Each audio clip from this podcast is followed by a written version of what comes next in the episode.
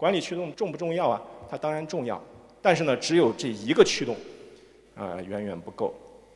尤其是当下颠覆式的创新、革命式的创新，企业啊，这个一天十个样，员工啊，这么社会化的属性，在这样的大背景下，我们只靠一种动力给企业，它的效率是远远不足的，必须要增加另外一个引擎，这个引擎就是组织为员工驱动的这样的引擎。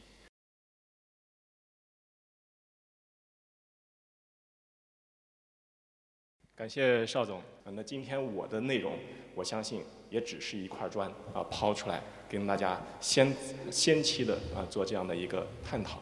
主要的内容呢，我也想快速的跟大家去呃看一下，就是说在现代这个人力资源的这个管理过程中，为什么会出现非常多的这种问题？尤其是在呃最近一段时间，大家。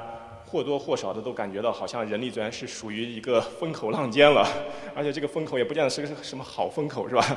最近各种新闻啊，也给我们 HR 带来了非常大的压力啊。其实这些压力的背后，我们可以看到，它就是因为整个的全球的环境、中国的环境都在发生着很大的变化。这种变化让我们的企业产生了非常大的压力，这些压力对人力资源管理来说，其实是提出了非常多的挑战。那么在这个过程中呢，其实之前怡安和腾讯一起，我们做了一些小的调查。我们在调查过程中说，企业面临着这么大的压力和挑战，那到底我们 HR 在这个里面需要推动哪些核心工作，才能够助力企业面对这些挑战？这个调查的结果，我们发现很有意思。这里面大部分啊，在百分之九十四的这个回应。都在提到这么一个词儿，叫组织效能的提升。组织效能其实从一一方面来讲，可能需要我们通过关注这种制度政策的这种合理性，推动公司内部的效率的这种啊流程的提升啊，通过这些方式来实现什么呢？实现短期的效能的提升。同时，另外一方面，我们也必须要通过释放员工活力，激发员工的这种内驱力和创造力。来去让企业形成一种长期发展的这种啊这种动力，但是我们发现说，如果想要做到这两方面，那么我们的 HR，它必须要更精准的决策，必须要更有效的执行，同时还需要对员工要有精确的把握，要对人性要有深刻的洞察。你的企业里面，员工对 HR 的系统的满意度有多高？员工主动愿意？去使用 HR 系统的意愿度有多高？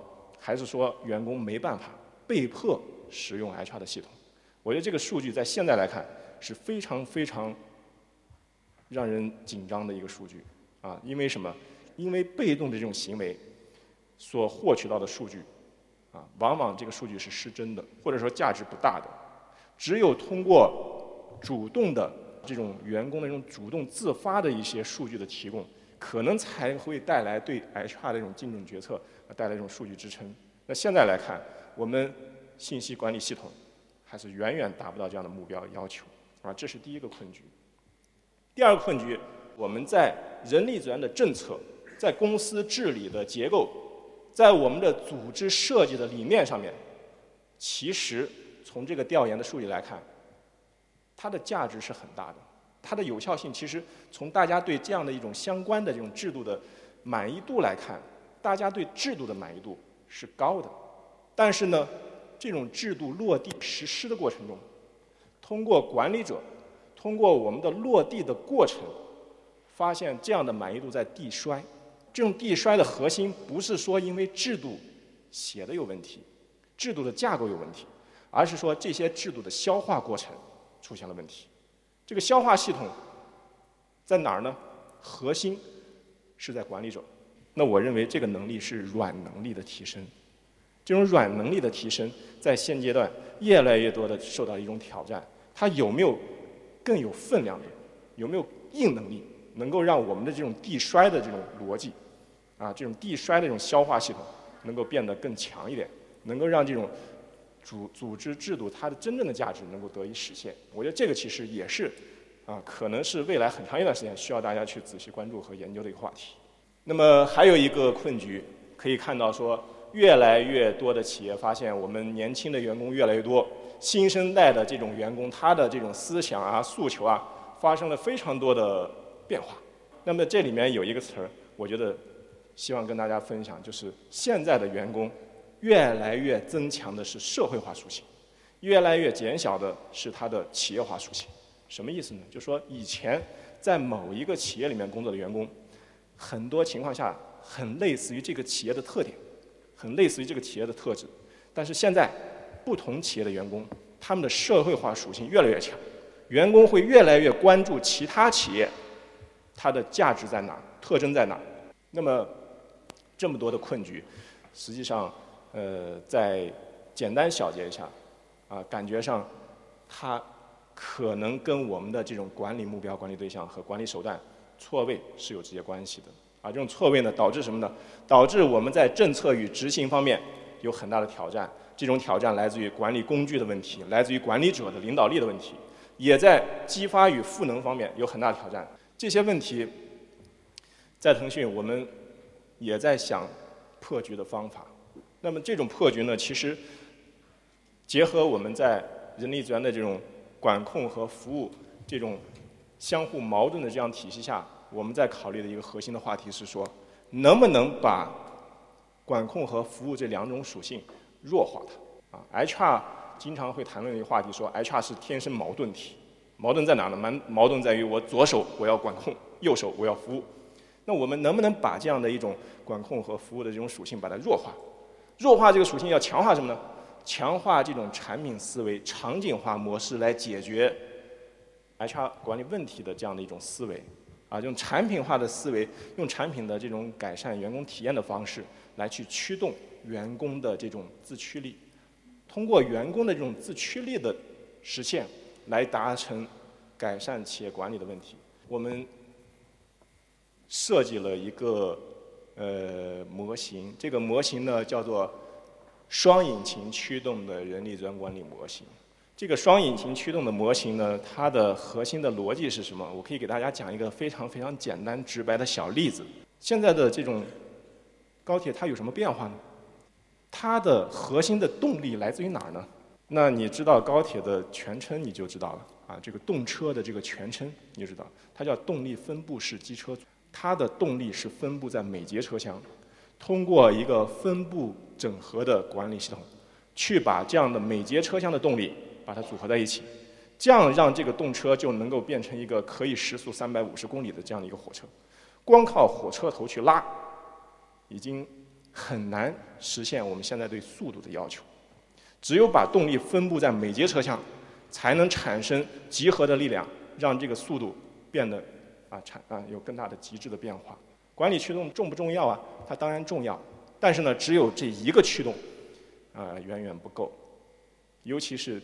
当下颠覆式的创新、革命式的创新，企业啊，这个一天十个样，员工啊，这么社会化的属性，在这样的大背景下，我们只靠一种动力给企业，它的效率是远远不足的，必须要增加另外一个引擎，这个引擎就是组织为员工驱动的这样的引擎。那这两个引擎其实它是有关系，什么关系呢？用这一个简单的图来去体现。通过公司战略文化、政策这样的一种管理驱动的核心，通过系统流程、信息流的这种运作，让这些驱动变成一种能量，这就是我们的管理驱动。那么在系统流程的过程中，我们去寻找员工体验更好的工具，在信息流的过程中去寻找数据带给角色的啊更大的这种价值。啊，这些数据包括了我们的结果性数据、过程性数据、行为性数据、各种性啊数据。那么，用一种产品化的思维，来去推动员工的自驱力的产生，推动员工愿意参与到这样的一种啊产品逻辑里面去，他贡献数据，啊，他贡献他自己的这种行为，贡献的这些数据和行为，又能够对我们的整个的这种管理带来价值和帮助。这个就是双引擎驱动。它的背后体现的一种逻辑，实际上是以员工体验为核心，以数据为驱动，以产品为载体。双引擎是一种理念，这种理念其实它的背后也是我们企业管理过程中它真正的在重视员工，重视人力资源。啊，企业说以人为本，人力资源很重要。我们说，一个企业想要去推动数字化人力资源管理的进阶，啊，那传统的思路呢，一直认为说是需要一个平滑进阶过程的，确实需要。但是现在的科技，现在的这种理念，它可以提供给我们一种跨越式的解决方案。跨越式的解决方案的意思是说，我们可以一步到位解决这种从无到有的问题，可以一步到位解决你核心的问题所在。通过这样的一种场景化的核心问题的解决，来去回头看看你到底需要在哪个地方发力。你的数字化人力资源的这种转型，你的数字化人力资源的这种管理的进阶，可以是跳跃式的发展，可以是啊这种跨越式的发展。这跟我们传统的这种理念理理解其实也出现了很大的不同。为什么会出现这种跳跃式和和这种跨越式呢？是因为我们现在可以通过场景化的核心问题的解决和处理，来去先期的完成我们在管理手段、管理理念。和员工驱动这些领域里面的一些配套，所以说这个我我认为 HR 的这种管理能力应该在未来会越来越强。那么在这里面呢，其实我们呃怡安和腾讯，我们在这个领域里面，其实正是希望通过这样的一种合作，通过这样的一种呃共创的一些思考，让我们未来的 HR 产生更多的科技含量，让我们的科技含量里面。有更多咨询带来的力量，给我们的这种 HR 的从业者，给我们的企业，给我们在组织效能提升上面的一些方案有落地的可能性。这个就是我今天要跟大家讲的核心内容。那么最后一句话也是邵总常挂在嘴边的一句话啊，就是双引擎驱动将赋能 HR 从有为到无为，从无为到无所不为。谢谢大家。